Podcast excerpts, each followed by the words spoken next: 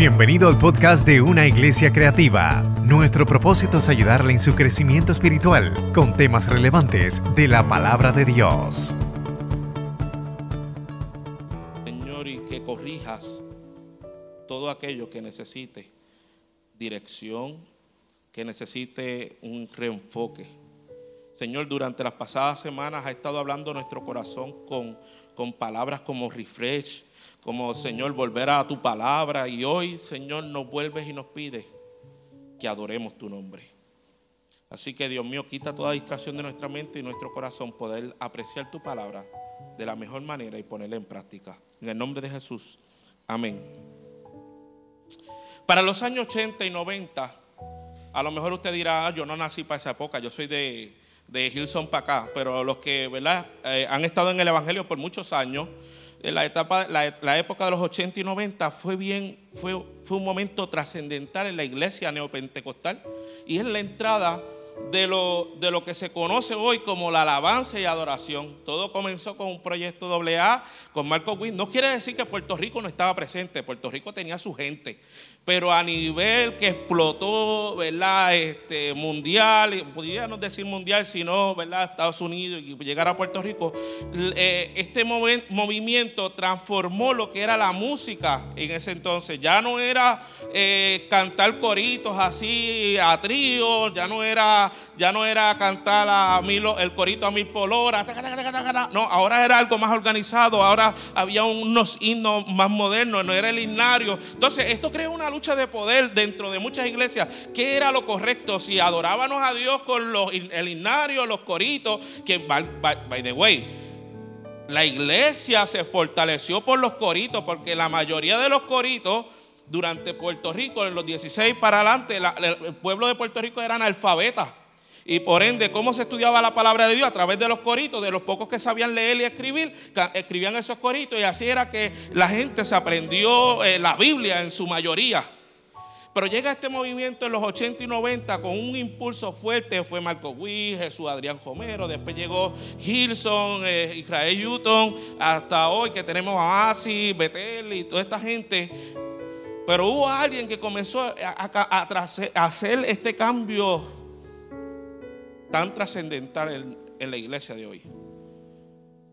Porque se le empezó a dar la importancia se le comenzó a dar la importancia de la música dentro de la iglesia. Se le comenzó a dar la excelencia a Dios porque ya era algo organizado, no era un 20 turno, no era eh, ven aquí ahí sin preparar, no, era algo ya organizado, con un mensaje, con, con una intención bien determinada a exaltar a Jesús. Esto provocó un cambio de instrumentación.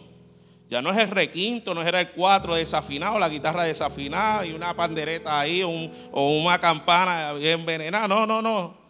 No, ahora es un cambio estilizado.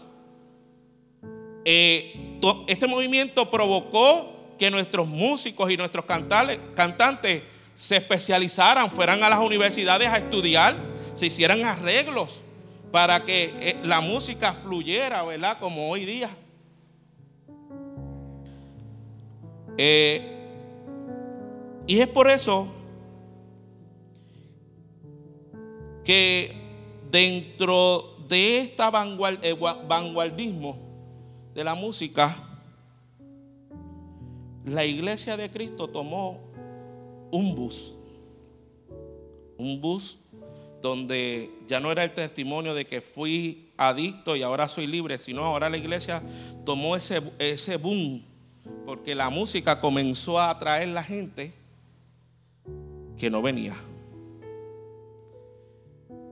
¿Por qué digo esto? Porque históricamente, cuando Lutero, una de las cosas que ayudó a Lutero dentro de, ¿verdad? Estoy hablando del marco de música profesional, no, no estoy hablando de, teología, sino dentro del marco de la iglesia que fue en ese tiempo de Lutero y de Edad Media la que principal que encauzaba la música.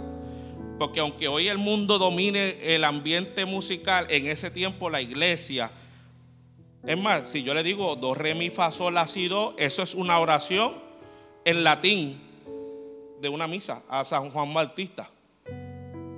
Ut, ra, me, fa, si.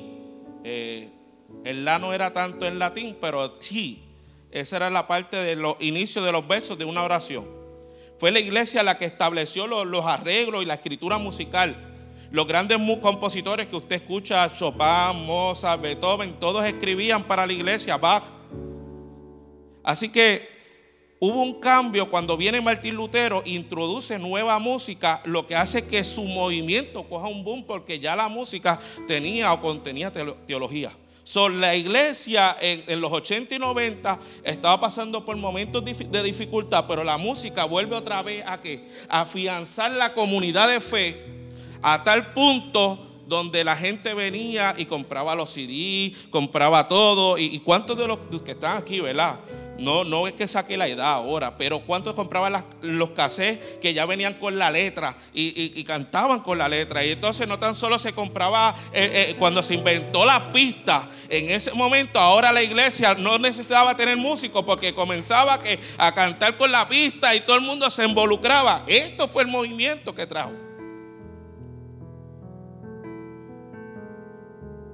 Hemos sido influenciados no tan solo en la parte musical, sino se creó una teología sobre lo que es la adoración. Se creó una teología sobre eh, lo que se supone que usted haga. Se comenzó clases para hacer lo que se hace hoy día. Pero más allá de este movimiento, hay un deber de nosotros como miembros. Y es una de las responsabilidades que tenemos que asumir como miembros del cuerpo de Cristo. Lucas capítulo 4, 8 dice, escrito está, al Señor tu Dios adorarás y a Él solo servirás. Me interesa ver esta parte porque a quien Jesús se lo está diciendo es a Satanás. Le está diciendo a uno que pertenecía al coro, a uno que dirigía todo lo que era la adoración a Dios, le está diciendo, oye, te tengo que recordar un principio. Y si Jesús se lo dijo a Satanás, te lo está diciendo a ti también.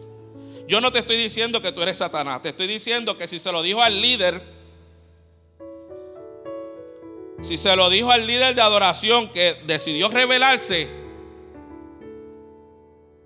¿qué más a nosotros que somos su mayor creación? Nos dice, escrito está, al Señor tu Dios adorarás y solo a Él servirás. Pero ¿qué sucede? Esto es lo menos que pasa en nuestra vida cuando hay momentos de conflicto. Esto, esto, es lo menos que pasa cuando hay momentos de dificultad. Esto es lo menos que ocurre cuando llega el momento malo. Cuando llega el momento que nos tenemos que esconder en una cueva. Esto es lo menos que ocurre. Porque nosotros estamos por naturaleza hechos de que cuando, yo no sé si fue la crianza que tuvimos, ¿verdad? Cuando su papá le decía, si te cae y te, ¿verdad? Cuando uno va a atraparse el árbol, si te cae te voy a dar dentro del mismo golpe.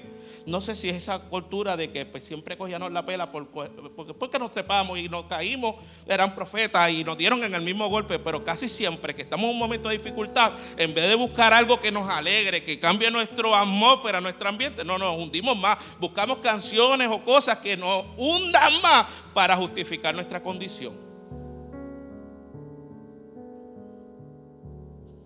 Usted me está mirando así serio, pero eso es lo que hacemos. A usted está triste, busca canciones depresivas que justifiquen. Yo hablo con, gente cuando a veces doy seminarios de música y digo, ¿por qué razón? Si usted está dolido con porque se le pegaron cuernos, pues entonces porque se pone a escuchar Romeo Santo. ¿Sabe? ¿Usted es un cuerno feliz o qué?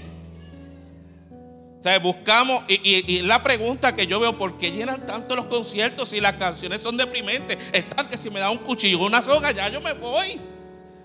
Pero no nos gusta, somos masoquistas. Pues nosotros los cristianos no estamos tan alejados de eso.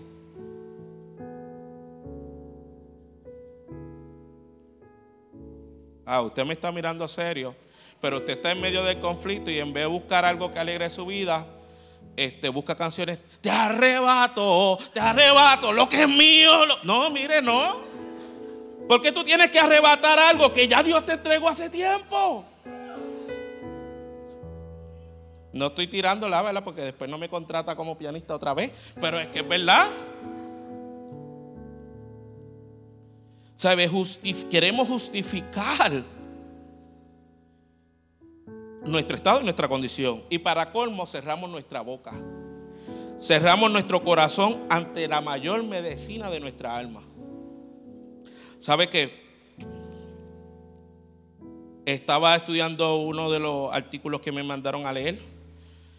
Y la Universidad Oxford, que usted sabe que es la dura en todos los postulados y estudios que hay, en una de sus ediciones de psicología presentó un estudio titulado Musical Thoughts el pensamiento musical. Y plantea lo siguiente, yo tal vez podré tener una formación en música, a lo mejor más que usted, pero sabe que a la larga y a la postre usted sabe más de música que yo. Y este estudio lo prueba. Dice que nosotros, como seres humanos, consumimos no sé cuántos tiempo al día de música. Porque hoy usted lava, frega, duerme, se levanta y todo es con música dentro de lo que ve en la televisión, dentro de lo que hace. Usted siempre está con, ahora desde que se inventaron los AirPods y los audífonos, así usted escucha todo el tiempo música. Por ende, el escuchar música, usted ha memorizado melodías con sus respectivos timbres, ha memorizado eh, la instrumentación. Y si hay algo que usted ha hecho más todavía es discernir por eso que usted dice, oh, ese está cantando desafinado, ese está afinado. Y usted estudió música. No, pero hay algo en su interior que usted ha hecho unos esquemas mentales de lo que debe o lo que su, supposed to be, como debe sonar esa música. Usted ya lo tiene aquí porque porque su cerebro ya lo grabó como un esquema mental. Lo interesante de este punto que ellos postulan es que usted ya está tan y tan acostumbrado que si lo cambian, ah, por ejemplo, en vez de guitarra ponen un, en vez de guitarra ponen un piano, usted se molesta. Porque ya su oído musical se activó y, tiene que sonar como está ahí. Pero ¿qué es lo grande de esto del estudio que presenta? Presenta que por cada melodía, cada timbre que usted escucha, el timbre es el color. Si es opaco o si es brillante, tú sabes. Eh, todos los timbres de colores. Dice que usted le va a añadir un recuerdo, una memoria, algo que a usted lo marcó en ese momento. Ah, para que usted me entienda, eso es como cuando usted escucha la canción con la que enamoró a su esposa y dice, ay mi amor, ¿te acuerdas? Y siempre sale la misma pregunta, ¿te acuerdas cuando escuchamos, ¿te acuerdas la primera vez? Esta canción la escuchamos en nuestra primera cita. O esta fue la canción que tocó el grupo tal en nuestra boda. Usted me está mirando serio, pero yo le voy a hacer una prueba ahora para que usted vea. Nosotros hemos puesto memorias y recuerdos de momentos en todas las melodías que conocemos.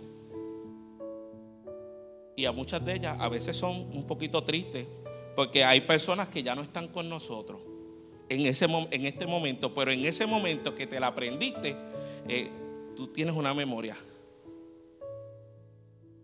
Por ejemplo, si yo dijera, solo Dios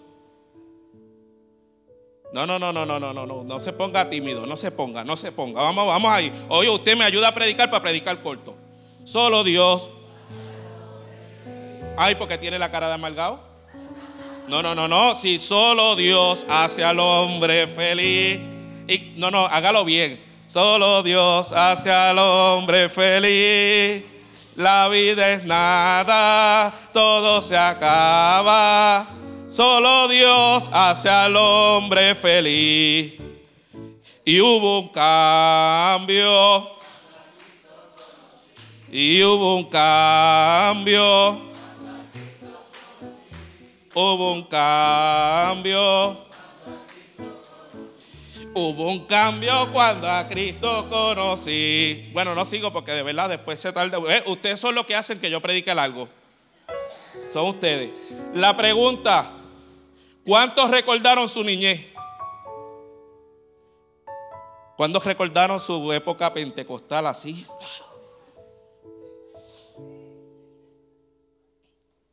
Pero de momento, si yo dijera, renuévame, Jesús, ay, ¿qué pasó? Ya no quiero. Ay, ahí ahora cambiamos a una nueva temporada, ¿verdad? Renueve.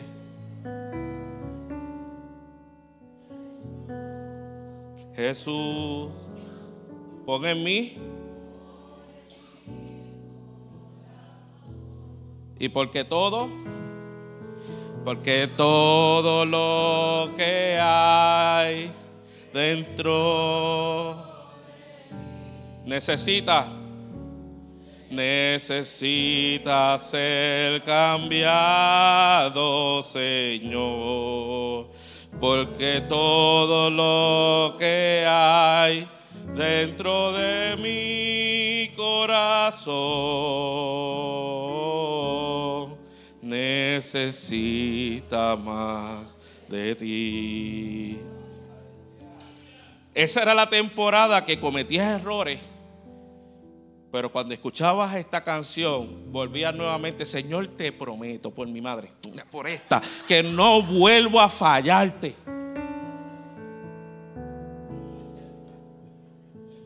Jaitru, es verdad, es, es o no cierto. No importa. Yo era un nene cuando tiraron eso.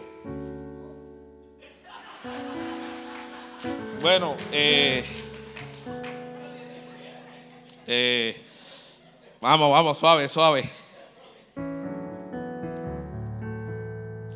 Pero dígame que no trae nostalgia esto. No trae cosas a nuestro corazón a veces empezamos a pensar, wow, qué feliz era y no me había dado cuenta. No había presiones, no había nada. Eh, eh, este domingo yo me carillaba cantando, no importaba si estaba desafinado ni nada. Era un momento de que, de una catarsis ahí, liberarse de toda esa pensión. Y quisiera terminar con un último ejemplo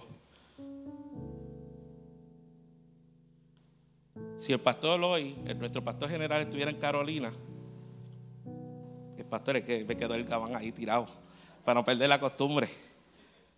Él diría, siento a Cristo. Vamos a ver cómo es. Siento a Cristo.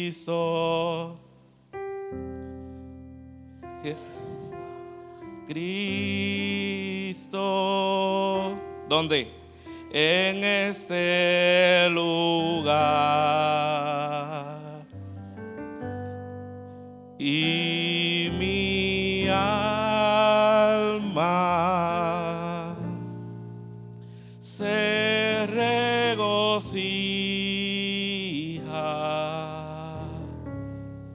porque a Cristo en este lugar.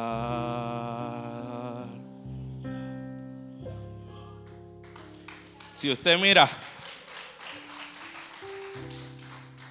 a veces tenemos las herramientas para vencer nuestras dificultades. A veces tenemos las herramientas para vencer nuestras luchas. Pero sucede algo que hay una desconexión y olvidamos de dónde venimos.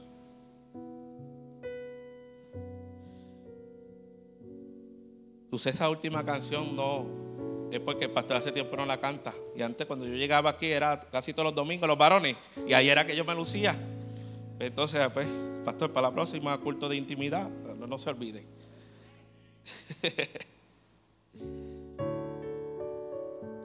Mire, es bonito y reconocer cuando adoramos a Dios, tener esos momentos de adoración, pero eh, en nuestro tiempo devocional, pero verdaderamente adoramos a Dios.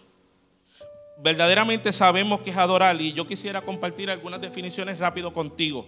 Mira, adorar a Dios es el acto de tributar reverencia, un homenaje a Dios, dice el diccionario de Winston. Eh, RAE, eh, eh, el diccionario de la Real Academia Española dice, es el culto referencia a un ser, un objeto que se considera divino. Pero me gusta la segunda definición que nos da, que dice que es un amor muy profundo y una admiración extrema. Todo eso nosotros, realmente en nuestra vida lo hacemos. Porque mire, estoy tocando el primer punto de nuestra visión. Adoramos a Dios. Adoramos a Dios. Y es que bonito leer todas las definiciones que, que hemos presentado. Pero yo quiero que como iglesia tengamos claro cuál es la definición de UIC. Sí, usted sabe que nosotros somos especiales. Nosotros tenemos que definir y el gobierno y la pastoral estuvo a bien definir una de las funciones y los pilares básicos de la iglesia de, de hoy, de la iglesia primitiva, que es la adoración. Adiel, ponme ahí esa definición. Dice, hacemos todo como si fuera para el Señor. Como iglesia hacemos todo como si fuera para el Señor. Ponemos a disposición nuestros recursos humanos y financieros para proclamar, para exaltar y adorar al Todopoderoso en, un, en cualquier ambiente que nos rodee. Como comunidad de fe, con un mismo sentir, una fe y un solo Dios, utilizamos las bellas artes y aún nuestra propia vida como un reflejo de aquel a quien adoramos, donde aplicamos sus atributos en nuestra vida. Si usted quiere saber qué es adoración, según UIC, esta es la definición de nosotros. No tan solo aplica a lo que hacemos aquí en el altar, sino que lo que hacemos en todo momento. Pero, aunque muchas veces hacemos y sabemos que es adorar, no dejan de pasar momentos como los que nos presenta esta Salmo 137. Momentos donde nos trancamos, donde nos desestabilizamos, donde nos desenfocamos, donde nos escondemos, donde nos aislamos. Y son los comentarios de la gente que nos rodea, tales como, pero tú no eres cristiano. Tú no eres un hombre de fe. Tú no vas a la iglesia. Tú no crees en Dios. Oye, pero tanto que tú hablas de Dios y, ¿qué pasó ahora? Son estos comentarios los que nos, nos dan una bofetada y nos hacen caer en cintura. Que eso mismo fue lo que pasó en el Salmo 37. Los que capturaron estaban diciendo, Reyes, cántanos las canciones tuyas, esa ahí, alabaré, alabaré, alabaré. Cántalo, que queremos escucharlo. No, no, no, no vamos a cantar.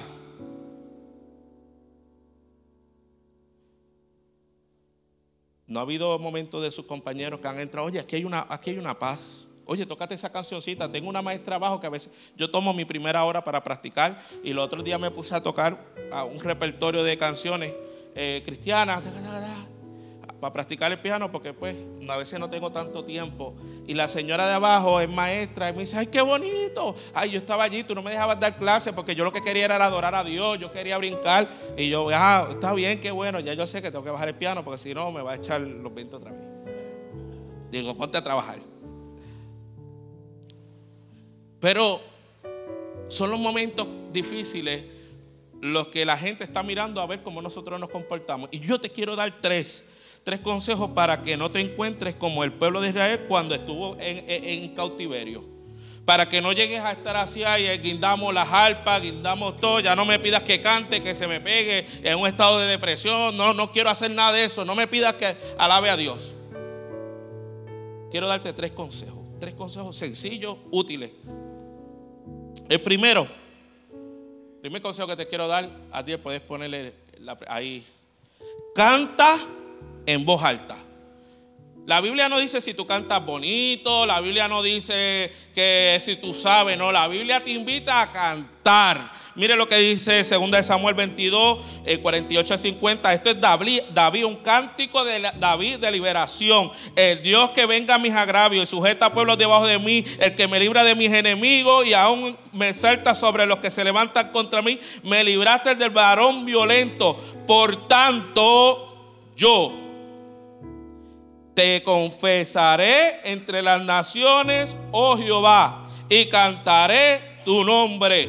Canta en voz alta, no te calles. Cuando no puedas más y estés triste, y estés triste, perdón. Mira que, que podemos cantar. Yo siento un gozo en mi alma Gozo en mi alma. ¿Está triste? Gozo en mi alma y en mi ser. Son como, son como yo, ríos de agua viva.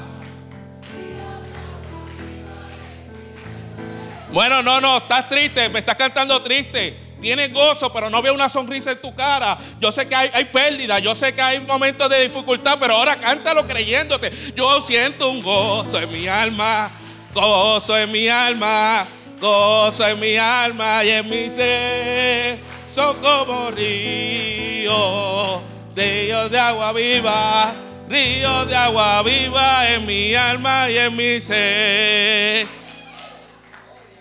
Yo estoy aquí, Cristo me envió para decirte lo que me dio. Me dio la paz, me dio el amor y con su espíritu me bautizó. Bueno, los tenemos las herramientas. Canta en voz alta. Deja de estar llorando tanto. Deja de estar ahí a, chico palado. Canta el Señor, abre tu boca y yo te voy a decir lo que va a pasar. Te voy a decir por el espíritu, pero también por la ciencia, para que entiendas. Cuando tú cantas, se libera en el cerebro una hormona llamada endorfina y eso produce felicidad. Ahora, si te pones a cantar canciones tristes, pues, ¿qué estás desatando sobre tu vida? Más tristeza. Pero si comienzas a disfrutar el gozo del Señor, si tú pruebas todo y todo te falla, si tú pruebas todo y todo te falla, Él es tu amigo fiel, estará contigo hasta el final. Si tú pruebas todo, pruebas todo y todo te falla, Evas todo y todo. ¿Te falla qué?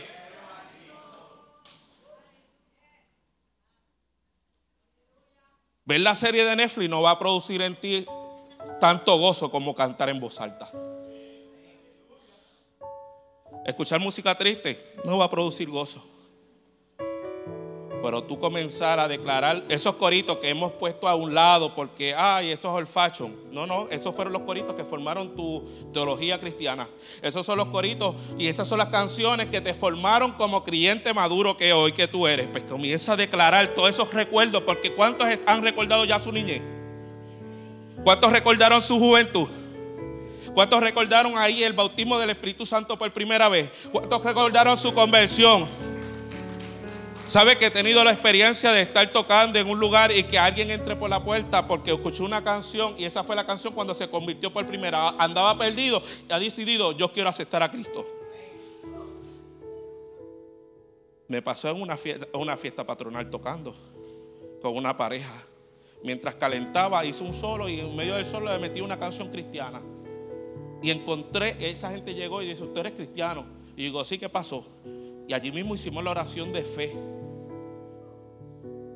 Dios puede llegar a cualquier persona, solamente canta en voz alta. Porque cuando tú empiezas a cantar en voz alta, los recuerdos van a empezar a florar. Van a comenzar a recordar, vas a comenzar a recordar gente, vas a recordar tus mejores años.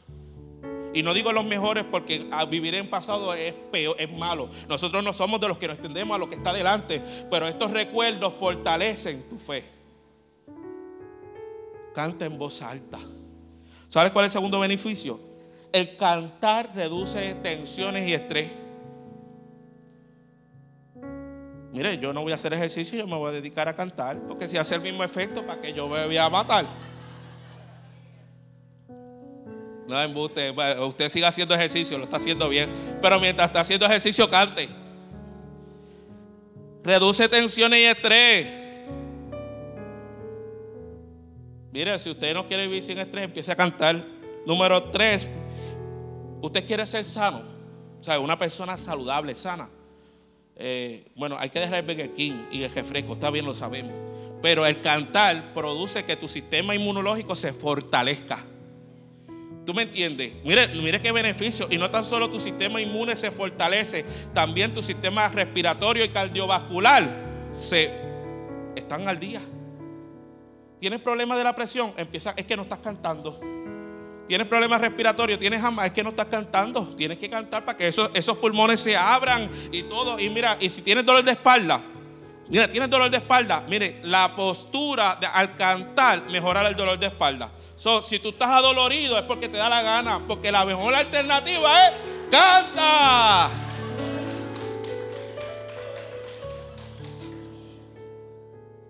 Lo segundo que quiero decirte es que la esencia de la adoración tiene nombre y apellido. La esencia de la adoración no es la adoración, el, el, acto de lo que hacemos. La esencia de la adoración se llama Jesús. Mire esto, la adoración no busca intereses propios. La adoración es aquella que manifiesta, se manifiesta en medio de las circunstancias más adversas, tal, como vemos en la vida de Abraham y de Job. Al mirar su ejemplo, podemos ver su gran fidelidad al Dios que no conocían ni habían visto, pero que por la fe decidieron creer. No hay nada mejor que adorar a Dios con todo nuestro corazón, con nuestra alma y con nuestra mente. ¿Cuál es la esencia? Cuando veo lo que dice Juan 3:16. Pero Dios amó tanto al mundo que dio su único Hijo para que todo aquel que en Él crea no se pierda, sino que tenga vida eterna. Dios no envió a su Hijo al mundo para condenar al mundo, sino para salvarlo por medio de Él. La esencia o la razón de la adoración se resume en una sola palabra, el amor. Su gran amor por nosotros llevó a, Dios mismo a entregar a su Hijo y, a llevó a mismo Jesús a entregarse por completo por la humanidad. Su amor es el motor que mueve el corazón de Dios a misericordia todos los días por todo el mundo, aunque muchos le den la espalda. Su amor es la chispa que enciende su gracia, que aunque no la merecemos, Él nos la dio. Es su amor lo que distinga a, Dios de todas las deidades, porque Dios es amor. ¿Cómo espera Dios que respondamos nosotros a su esencia? ¿Cómo espera que Dios respondamos a ese gran amor? Espera que nosotros reconozcamos que Él nos permite adorarlo, porque Él ya puso eso dentro de nosotros. Él puso eso ya dentro de nosotros, cuando sopló aliento de vida, cuando nos dio algo de Él en nosotros sabe que así como nos dio amor, nos dio la capacidad de amar y perdonar. Cuando adoramos a Dios, tenemos que entender lo que Él hizo. Él nos amó y nos perdonó. Por ende, como Él lo hizo ya conmigo, yo lo puedo hacer para adelante. Así que el yo adorarlo nos lleva a imitar la manera de actuar y proceder de Jesús. Podemos ahora tener compasión, ahora podemos tener misericordia y actuar en justicia con el prójimo, como Él lo ha hecho contigo. Es su amor. La adoración nos va a enseñar a amar. La adoración nos va a enseñar a, profundizar en Él y, y que aunque alguien nos haga algo, nosotros podemos decir, te perdono. Y no mirar cualquier circunstancia o cualquier momento de dificultad y decir, eso es el diablo. Ya, el diablo la tiene conmigo, me tiene guante la cara. No, no, no. Es poder ver que cada momento de tu vida tú puedes manifestar el amor de Jesús en todo tiempo. Adoramos a Dios. Adoramos a Dios. Por último, este, este capítulo, si usted quiere es el capítulo, no me acuerdo qué número, se llama Esencia, lo puede buscar en el libro cuando salga. el último, y con esto ya voy dejando. Porque mi esposa me dijo que si predicaba corto me iba a llevar a comer. Así que estoy haciendo mi mayor esfuerzo.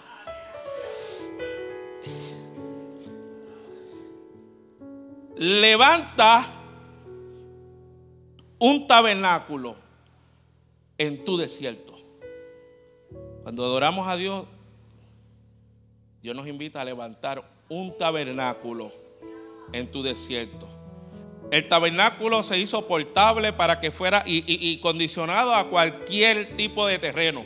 El tabernáculo se hizo para que estuviera y fuera eh, parte o el centro del pueblo de Israel, de su comunidad de fe, para que pudieran adorar a Dios y hacer lo que Dios le había, eh, eh, entregar un sacrificio. Por ende, el tabernáculo no era un edificio bonito ni nada, era un lugar donde se separaba con una carpa y varias áreas que era un proceso de recibir la ofrenda de cada familia. Eh, eh, bueno, ya mismo lo voy a explicar. Y, iba pasando hasta llevárselo al sumo sacerdote, lo llevaba allá al lugar santísimo. Pero lo, gracia, lo grandioso del tabernáculo era que me gustó es que no se levantó en una ciudad. No se levantó en un lugar bonito. Se levantó en el terreno más inhóspito de la vida. Se levantó en el terreno más difícil de construcción, más seco, más árido. Adiós y tú desierto. No es así. Difícil. Levanta un tabernáculo. El tabernáculo era el lugar donde el pueblo de Dios lo adoraba. Se componía de tres lugares, el atrio, el lugar santo y santísimo. Y estaba en medio del pueblo, pero sabe que qué bueno que ahora habita donde en el corazón. Si leemos Romanos 12.1, ahí lo va a encontrar. Presentados vosotros como cuerpo, sacrificio, vivo, agradable al Señor. Cuando vemos el atrio, puedes poner la foto del tabernáculo, este, Abdiel. Allí estaba el atrio. En el atrio estaba el altar para el holocausto, estaba la fuente de la bala y era donde los sacerdotes recibían la ofrenda y la cortaban, esto es para ti, esto es para acá, esto es para el sacrificio, sacaban lo impuro, verificaban todo. Debo de, cortar todo, se lavaba todo bien bonito y los sacerdotes ahí mismo tenían que lavarse las manos y los pies antes de entrar al tabernáculo. Era un, protocolo de limpieza y Es como aquí cuando tuvo la pandemia, te tienes que untar alcohol como siete veces, eh, te untarte también, rosarte, después de aquí, como, como le pasó aquí. Luego estaba el lugar santo allí estaba el pan de la propiciación, el candelero y el incienso. Y estas tres cosas, la, clase de, ¿verdad? de esta clase la puede coger en el instituto, simplemente hoy está dando un preview, puede matricularse en confianza. Pero estas tres cosas tipificaban a Cristo, porque Jesús dijo, yo soy el pan, yo soy la luz, y yo, y yo escucho tu oración. Estas tres cosas presentaban a Jesús. Y por último estaba el lugar santísimo, donde estaba el arca del pacto. Allí, dentro de las arcas del pacto, había un pedazo de las tablas de los diez mandamientos. Y era, este lugar era visitado una sola vez y exclusivamente era el sumo sacerdote quien entraba allí con una soga y una cadenita que hacía clink, clink, clink, clink, aquí. De ahí, si usted lee la Biblia, de ahí fue que salieron los heladeros. Que hay clink, clink, clink, clink, anunciando que venía por ahí. Si usted no lo cree, la Biblia ya estaba eso, invento hecho. Ahora bien, vamos a la aplicación. ¿Usted quiere estudiar esto? Pues estudie eh, eh, eh, eso del 25 a 31. No tengo el tiempo para explicarlo, pero sí puedo darle la aplicación de esto a versión Dios habla Jaitru, versión Josué. El atrio, ¿qué significa el atrio? En esto de la adoración.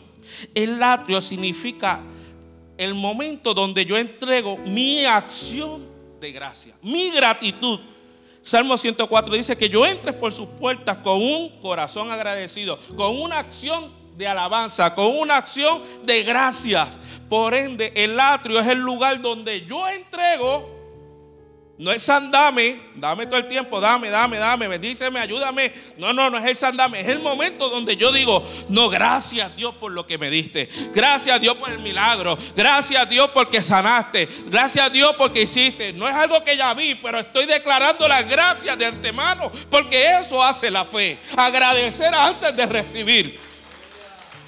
Por ende, nosotros cuando lleguemos al templo, en vez de decir, ay, estos músicos hoy estuvieron flojitos, eh, no, diga, mejor pregúntese, yo cuando llegué a la iglesia, llegué con la mejor actitud de levantar mis manos y adorar independientemente, se salga un gallo, independientemente alguien se pierda, independientemente falte alguien o, o el sonido se vaya la luz. No, es mi actitud, como yo me presento ante Dios con una acción de gracia.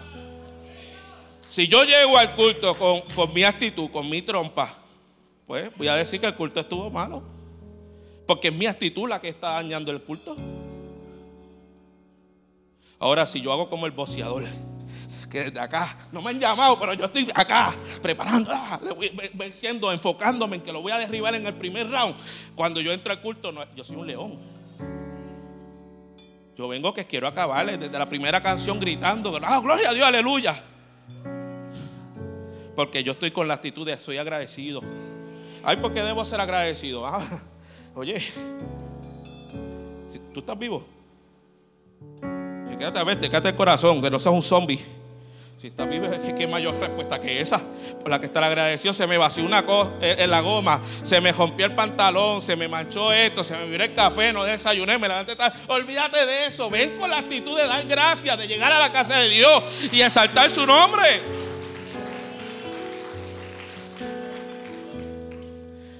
Número dos, el lugar santo. ¿Qué, representa el lugar santo? El lugar santo representa donde nosotros exaltamos a Dios. Es nuestra alabanza nuestra alabanza verbalizada, es donde nosotros empezamos a reconocer esos atributos de Dios. Tú eres digno, tú eres santo, tú eres rey, tú eres mi consejero. Yo, ¿por qué tengo que quedarme callado? Es porque, porque yo alabo, alaba a Jehová, naciones todas, pueblos todos, alabarle porque ha engrandecido sobre nosotros su misericordia y la bondad de Jehová es para siempre. Aleluya, amén. Alaba a Jehová, naciones todas, pueblos todos, alabarle. Yo no me sé, me perdió ese. Pero yo no había nacido para ese, recuerden, no había nacido para ese. Yo soy de Gené González para acá cuando cantó No te rindas. Y eso es, eso es verídico. Nosotros tenemos que comenzar a decir las cualidades positivas que tiene nuestro Dios. Si Él es bueno Dios desea que nosotros reconozcamos sus atributos, pero a la misma vez que nosotros los reconocemos, quiere que nosotros empecemos a aplicarlo. Cuando decimos, Él es verdad, Él es fiel, Él es leal, Él quiere que seamos igual que nosotros también. Él es bueno, Él desea que somos buenos. Bueno, tratemos, por lo de la, porque bueno solo es uno. La alabanza va a determinar muchas veces cómo será nuestra reunión. Y fíjate, cuando estuvo el COVID, ah, nosotros todos nos preocupábamos del COVID. Pero yo no escuché nunca a nadie en la iglesia preocuparse por alabar. Porque te has dado cuenta que cuando uno comienza a gritar la gloria a Dios, aleluya, y, y empieza a aplaudir, todos los demás se contaminan. Eso se la digo yo como predicador. Cuando usted empieza a gritar, yo dije, ay, yo estoy haciéndolo bien. La alabanza tiene que ser contagiosa y esto no hace daño. Alabar a Dios no hace daño. Lo que hace es provecho, porque a lo mejor hay alguien que está falto de fe, a lo mejor hay alguien que está un poquito con actitud, a lo mejor hay alguien que, que llegó cargado, a lo mejor hay alguien que está enfermo, a lo mejor hay alguien que necesita un bus y este es el refresh.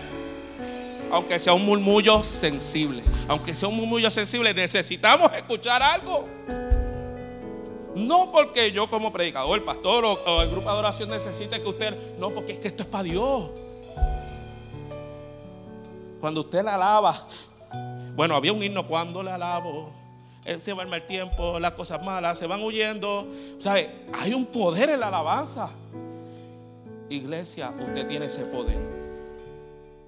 Deje de pensar si se queman las habichuelas, el arroz, o si, eh, eh, ¿verdad? Las situaciones. Deje eso allá quietecito, aquí. Esta hora y media que usted está aquí con nosotros. A la vez, Señor, olvídese de eso. Que es mejor que Vitaril, Clonopin, que todas esas medicinas, Clonosepan, como se llame todo eso, eso no, échalo a un lado.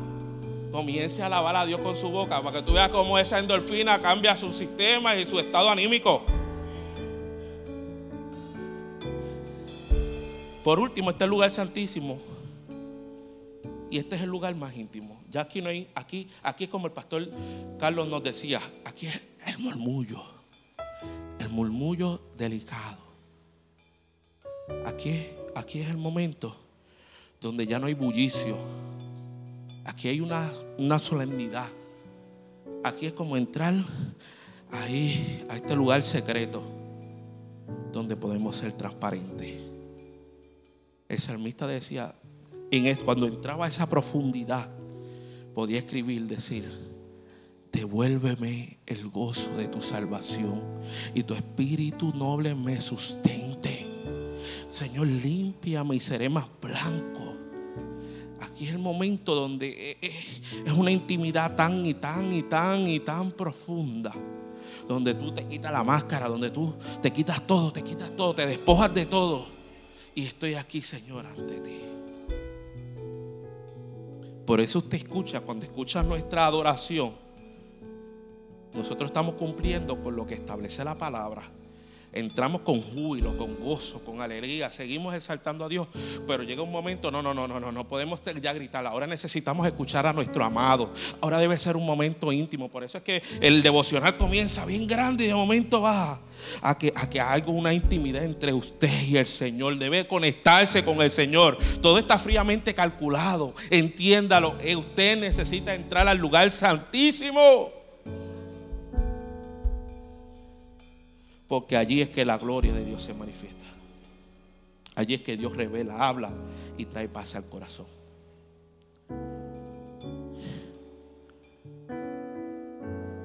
¿Quiere que se lo explique en ajo y habichuela? Ya se lo dije bíblicamente.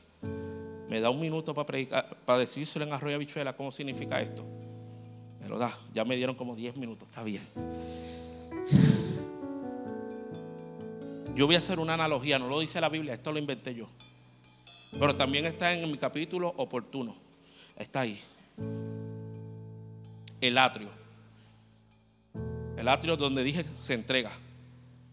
Para los que son casados van a entender esta analogía perfectamente. El atrio es cuando usted se hace amigo. ¿Se acuerda? Ay, que todo era gracias, mi amor. Gracias, te abriste la puerta. Ay, ay, qué lindo.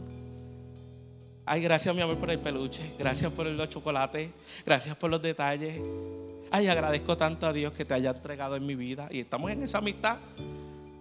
¿Verdad, Natalie? Allá en el supermercado y eso nada.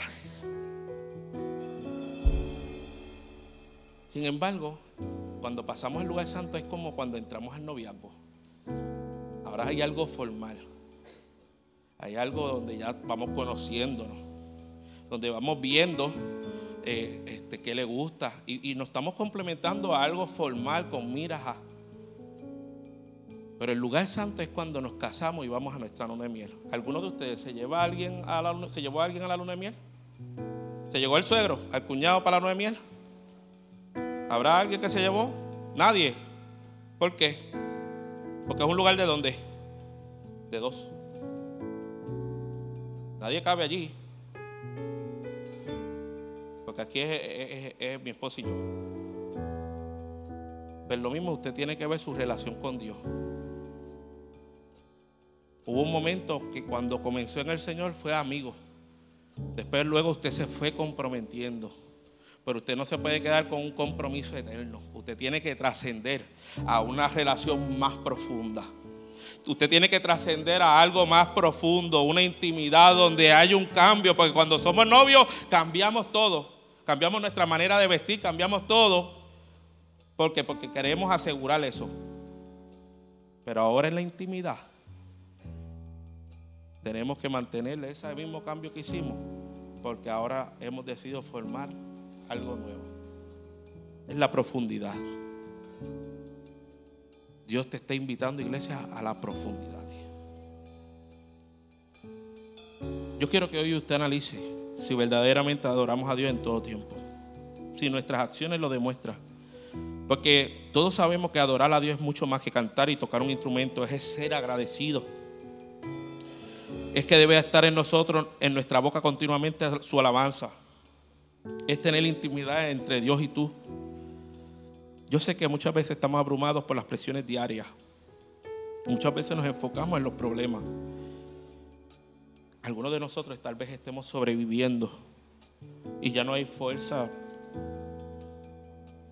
Y ya no hay fuerza para continuar. Pero ¿sabes qué? Canta y verbaliza tu fe. No importa quién te mire, llora y sé libre de esa carga cuando entiendas que la adoración es modelar a Jesús en tu vida.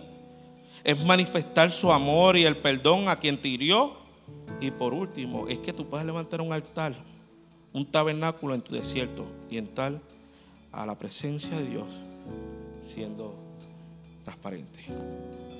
¿Qué tal si te pones de pie conmigo? Y adoración canta esto y nos preparamos.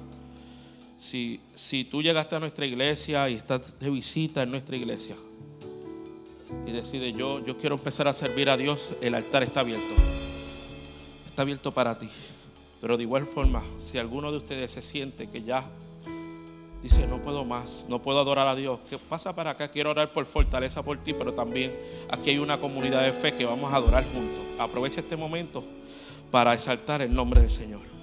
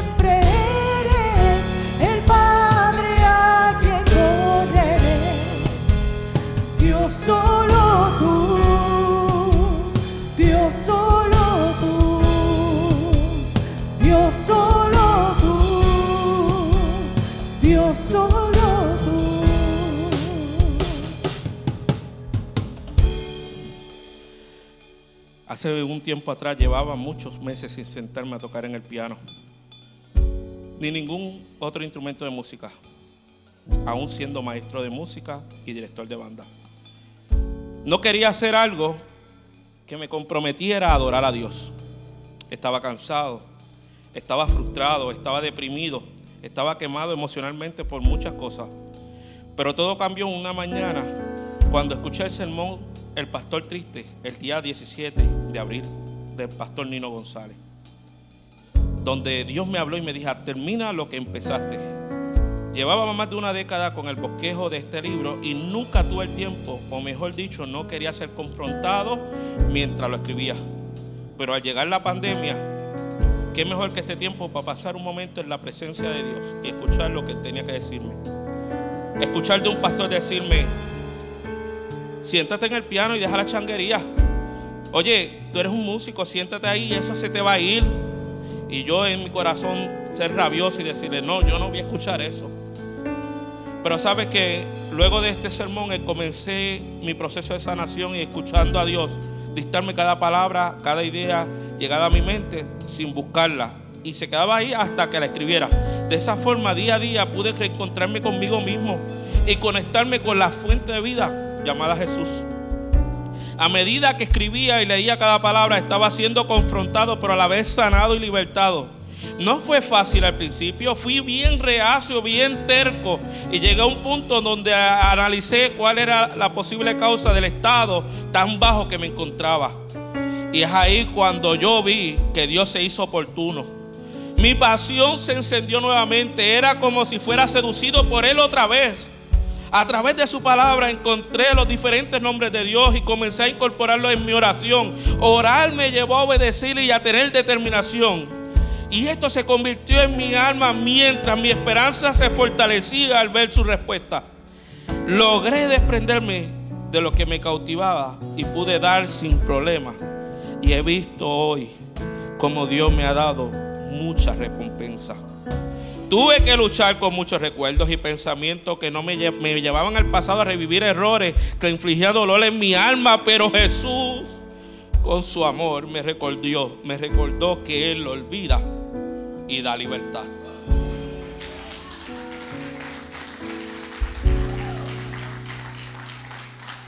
Adorar a Dios.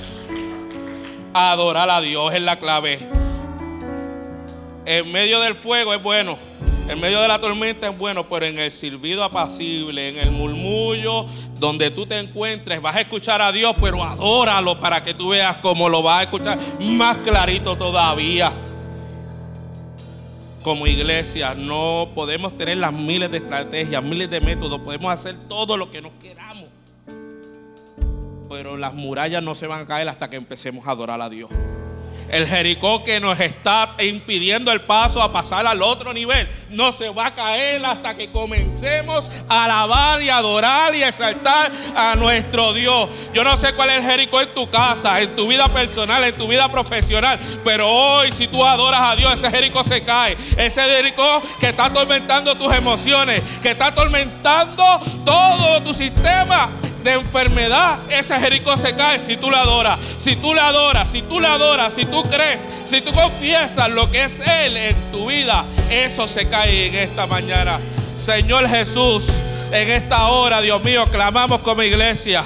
Ahí, Dios mío, hay unas murallas, pero Dios mío, sabemos si comenzamos a adorar tu nombre, si comenzamos a exaltar, a reconocer cada uno de estos atributos, Señor, tuyos eso se caerá en tu nombre, Señor. Y hoy yo confieso lo que está en tu palabra. Yo declaro lo que todo, Señor, tú dices ahí, que ninguna alma forjada podrá contra tu iglesia, que tú has vencido al mundo. Y es por eso que hoy, a través de tu amor, Señor, nos liberamos de todo peso. Hoy, a través de tu amor, misericordia, nos liberamos de todo peso. Y somos libres de ataduras. Somos libres de Dios mío, de todo aquello que nos quiere detenernos a nuestra de todo aquello que quiere detenernos, Dios mío, a, nuestra avanzada. Lo declaramos nulo porque vamos contigo exaltándote, porque tú eres Rey de Reyes, Señor de Señores.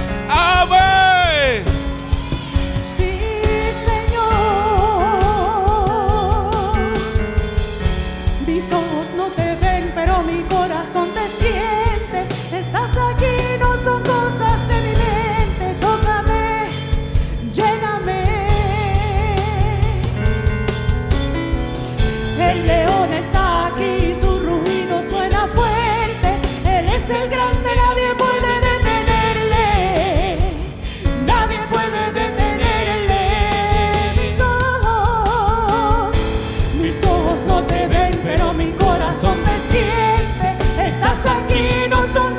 Sostene, ven, tócame y lléname. El león está aquí, su rugido suena fuerte.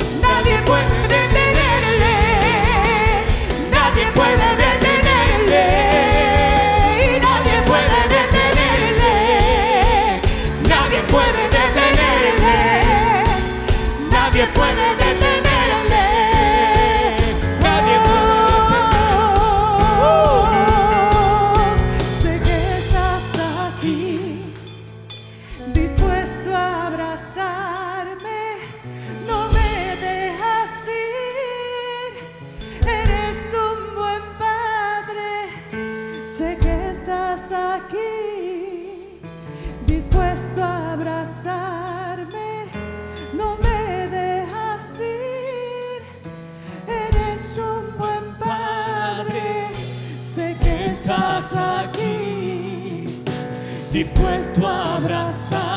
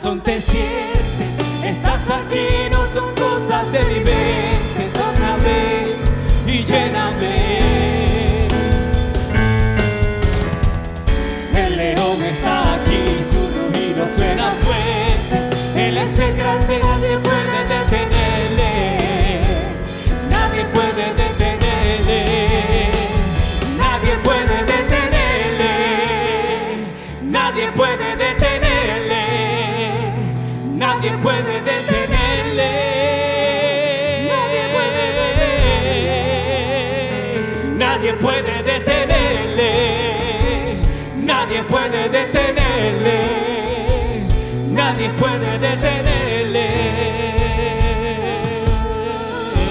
Dale un fuerte aplauso al Señor, aleluya. Por la vida de tu pastor Josué. Gracias, pastor, por bendecir nuestras vidas. Pueden tomar asiento. Gracias por escuchar nuestro podcast. Para conectarse con nosotros, siga nuestra página web, unaiglesiacreativa.com o en Facebook, Una Iglesia Creativa, donde hay un lugar para cada miembro de su familia.